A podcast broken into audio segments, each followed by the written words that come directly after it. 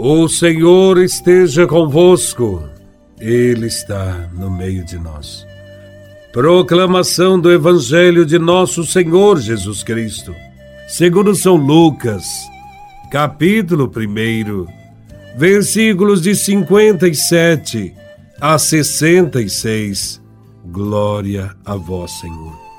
Completou-se o tempo da gravidez de Isabel e ela deu à luz um filho. Os vizinhos e parentes ouviram dizer como o Senhor tinha sido misericordioso para com Isabel e alegraram-se com ela. No oitavo dia, foram circuncidar o menino e queriam dar-lhe o nome de seu pai, Zacarias. A mãe, porém, disse: Não, ele vai chamar-se João. Os outros disseram: Não existe nenhum parente teu com esse nome. Então fizeram sinais ao pai, perguntando como ele queria que o menino se chamasse. Zacarias pediu uma tabuinha e escreveu: João é o seu nome. No mesmo instante, a boca de Zacarias se abriu, sua língua se soltou e ele começou a louvar a Deus. Todos os vizinhos ficaram com medo e a notícia espalhou-se por toda a região montanhosa da Judéia. E todos os que ouviam a notícia ficavam pensando: o que virá a ser este menino? De fato, a mão do Senhor estava com ele. Palavra da salvação. Glória a vós, Senhor. Em muitos lugares, as pessoas expressam grande carinho e devoção por João Batista esse homem, que foi o último profeta do Antigo Testamento.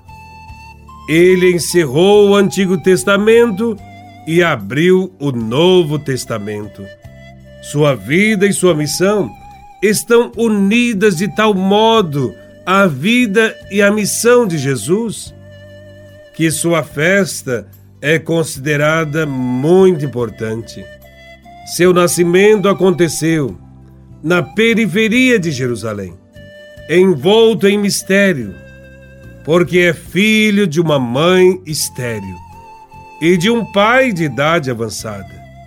O seio de Isabel representa a condição da humanidade, sem vida, sem esperança, sem futuro. É uma situação insustentável, triste sem saída. Mas Deus intervém do alto para dar-lhe vida, movido unicamente por seu amor. Na vida de Isabel e Zacarias explode a alegria, uma alegria que envolve a todos os parentes e vizinhos próximos. É sempre assim que acontece quando Deus entra na vida e na história do ser humano. No oitavo dia, João Batista foi circuncidado e tornou-se um israelita, como seu pai. Ele não só dá continuidade à estirpe do seu pai, como também assinala o início de um novo tempo.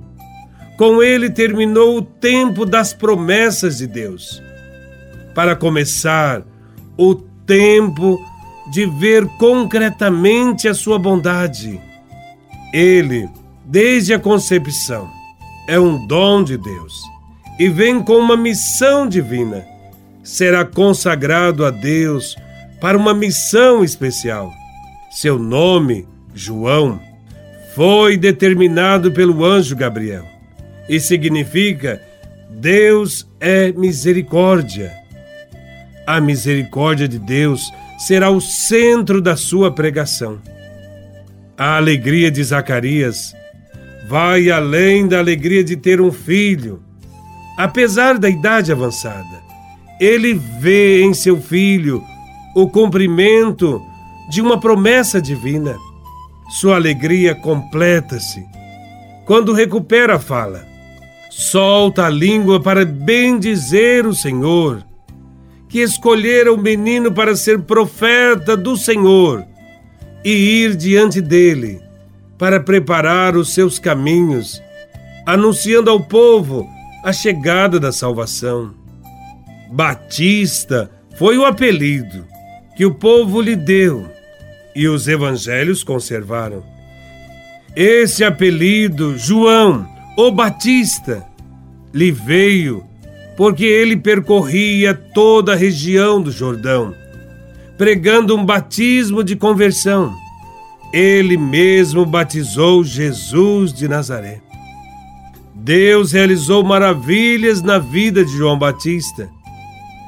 Jesus chega a afirmar que entre os nascidos de mulher não houve outro maior que João Batista. João será o anunciador da misericórdia de Deus. Cresceu e se fortaleceu em espírito. Habitava nos desertos até o dia em que se manifestou a Israel. A nova história começa no deserto, como no passado. É para o deserto que o povo vai se dirigir para ouvir o profeta. O deserto será o lugar de se encontrar com Deus, lugar de ler os textos sagrados e discernir a vontade de Deus.